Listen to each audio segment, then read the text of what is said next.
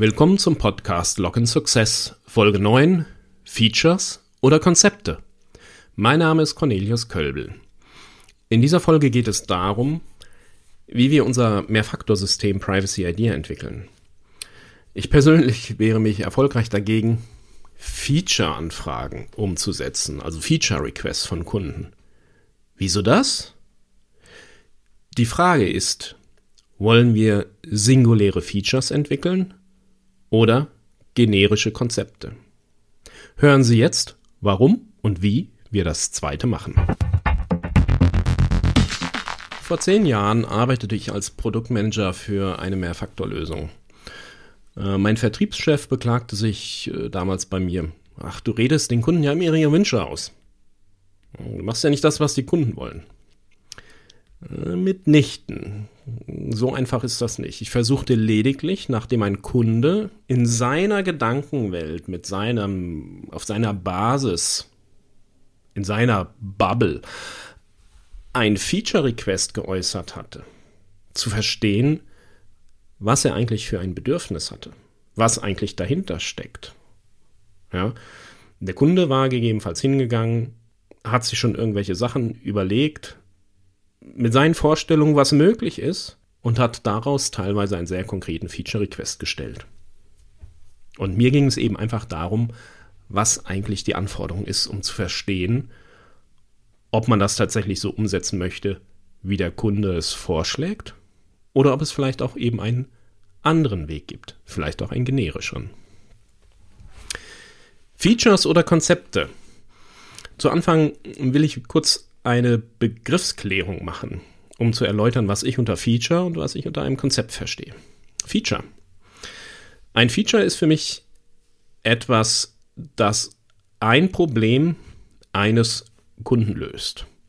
Ein konkretes Problem mit einer konkreten Lösung. Äh, zum Beispiel kann das sein, ähm, ein Benutzer wird benachrichtigt, wenn der Administrator einen Token für ihn ausrollt. Ja, dieses Feature könnte man zum Beispiel aktivieren, indem man einen Haken setzt und sagt, benachrichtige den Tokenbesitzer. Und dann wüsste die Software, wem der Token gehört, für wen der ausgerollt ist, der würde dessen E-Mail-Adresse kennen. So, einen Haken setzen, Feature aktiviert, fertig. Was ist ein Konzept nach meiner Definition? Ein Konzept ist vielmehr ein, ein Framework, ein Werkzeugkasten. Ein Werkzeugkasten, der es auch ermöglicht, ein konkretes Problem zu lösen, wenn man die Werkzeuge richtig einsetzt. Das heißt, wenn man ein Framework, wenn man die Software richtig konfiguriert. Das heißt, mit dem Konzept kann man das gleiche erreichen wie mit einem Feature. Man muss aber vielleicht mehr machen als mit einer Checkbox das konkrete Feature aktivieren. In welcher Welt bewegen wir uns? Unser Spielfeld ist das Privacy Idea Authentication System. Privacy Idea ist ein Open Source Mehrfaktor-System und es hat den Anspruch, das flexibelste Mehrfaktorsystem weit und breit zu sein.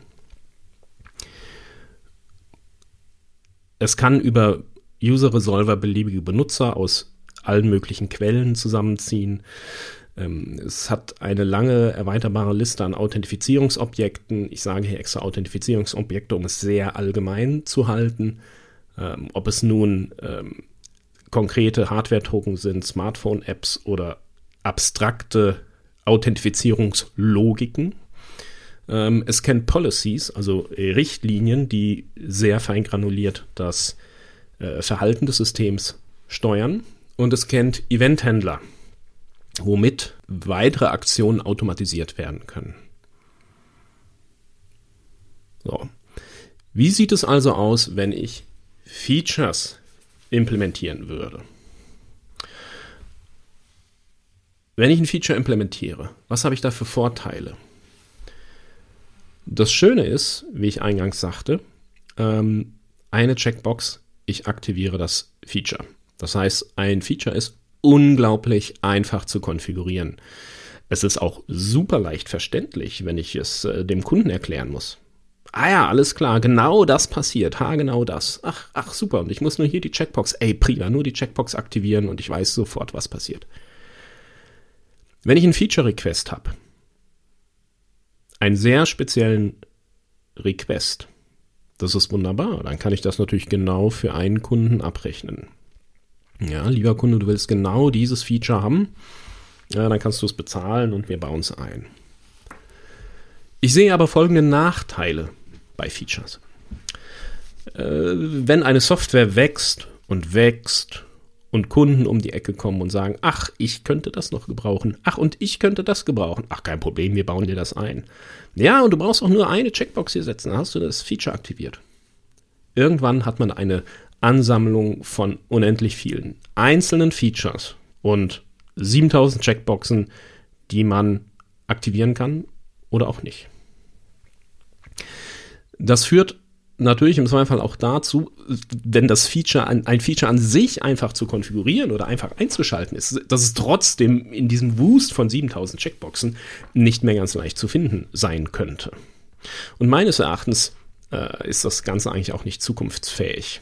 Ja, ich habe etwas implementiert, das macht genau eine Sache für den einen Kunden. Wenn ich Glück habe, will der zweite Kunde es auch so und vielleicht noch der zweieinhalbste oder dritte, aber dann bin ich vielleicht schon bald dabei, ein neues Feature zu entwickeln. Wenn mein Kerngeschäft die Auftragsentwicklung ist, dann ist das natürlich prima. Aber wenn ich zum Ziel habe, eine wiederverwendbare, flexible Standardsoftware zu bauen, dann ist das eher nachteilig. Wie sieht das aus mit der Implementierung von Konzepten? Ähm, die erste große Herausforderung hier ist eben genau das, was mein Vertriebschef früher kritisiert hat. Ich muss aus dem Feature-Wunsch des Kunden abstrahieren und verstehen, was dahinter steckt. Ja, was bedeutet es? Wie kann ich das generischer formulieren? Wenn mir das gelingt und ich im Prinzip den Wunsch abstrahieren kann, dann kann ich mir überlegen, okay, was muss ich in so eine Software einbauen, damit ich etwas bauen kann, was natürlich den Wunsch des Kunden erfüllt, aber trotzdem mir für die Zukunft noch weitere Möglichkeiten offen lässt. Der Vorteil liegt meines Erachtens auf der Hand. Wenn ich das einmal implementiert habe, kann ich also mehrere Kunden oder Anwender damit bedienen. Und die müssen auch nicht unbedingt genau den gleichen Request haben, aber ich kann eben äh, leichte Änderungen, äh, äh, leichte veränderte Wünsche der Kunden damit bedienen. Ich behaupte, unterm Strich langfristig spart das Code. Wenn man sich äh, Privacy ID anschaut, sind es etwa 24.000 Zeilen Code ähm, im Server dafür, was es macht, ist es überschaubar. Ich habe die Möglichkeit, Code zu sparen, weil ich natürlich länger darüber nachdenke, was ich machen möchte, was ich vereinheitlichen möchte, was ich ab abstrahieren bedeutet vielleicht an anderer Stelle eben auch ver vereinheitlichen im Code. Ja, ich schreibe einmal äh, gewisse Codestrecken, die für unterschiedliche Anwendungsfälle durchlaufen werden. Das heißt, auch der Entwickler, der muss sich eben vorher Gedanken machen, wie man dieses Thema auch konzeptionell strukturiert. Und ebenso sollte sich diese Struktur dann auch eben im strukturierten Code niederschlagen und eben nicht entweder im Spaghetti-Code enden oder in 7000 Plugins für 7000 Features. Und es ist in meinen Augen zukunftssicherer. Ähm, mit dem Ergebnis, was ich auch selber schon öfters erlebt habe, dass die Anwender oder die Administratoren Dinge machen können, Dinge konfigurieren, kombinieren können, an die die Entwickler vorher vielleicht gar nicht gedacht haben. Das heißt, die Anwender können selber mit der Software plötzlich kreativ werden. Natürlich gibt es auch ein paar Nachteile bei der Implementierung von Konzepten. Hm, sollte man nicht ver äh, verschweigen. Ganz klar, es dauert eben wahrscheinlich ein bisschen länger. Ich muss mich erstmal hinsetzen, ich muss ein bisschen Gehirnschmalz reinstecken, um zu analysieren, wo, ich, wo die Reise hingeht, was ich, was ich machen möchte. auch ein großer Nachteil, den wir auch feststellen, es ist für den Kunden oder für den Anwender nicht unbedingt gleich ersichtlich. Ähm, der, der Kunde sucht vielleicht eine Software mit, einem, mit einer gewissen Funktionalität, mit einem gewissen Feature. Jetzt steht dieses als explizites Feature aber nicht auf einer expliziten Feature-Liste einer solchen Software, sondern man muss sich eben erstmal unterhalten und feststellen, ja, wenn du möchtest, dass das passiert, kein Problem, dann kannst du die Software so und so konfigurieren.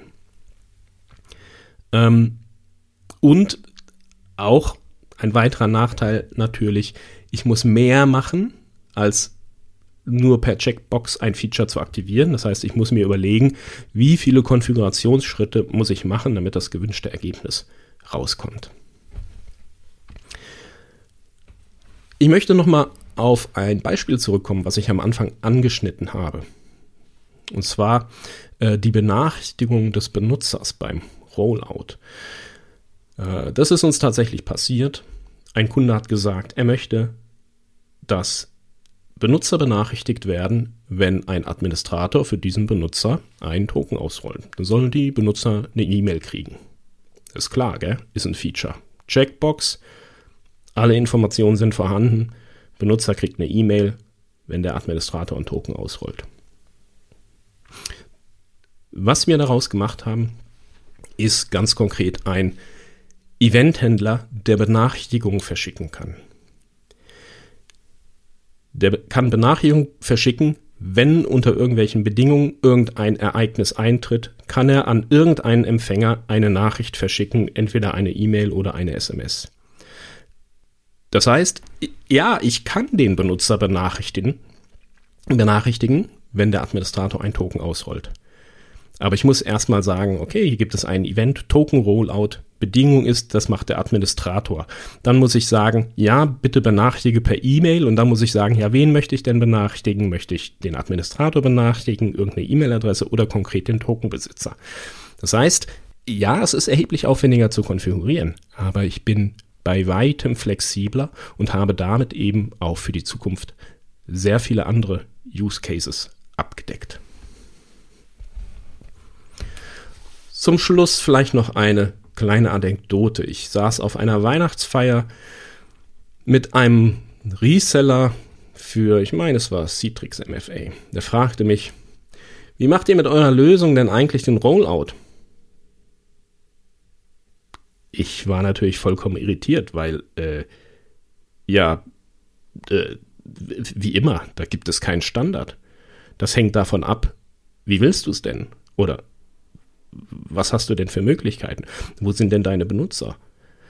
Aber in seiner Welt brauchte er eine definierte Antwort. Ich fand es bemerkenswert, ihm war selbst als IT-Dienstleister nicht klar, dass man eben darauf keine Standardantwort haben kann. Es gibt so viele Varianten, solche Dinge umzusetzen. Und deswegen ist es in meinem in meinen Augen sinnvoll, Konzepte zu implementieren. Zu den Rollout-Konzepten hatte ich bereits in Folge 7 erzählt. Vielleicht hören Sie dort nochmal rein.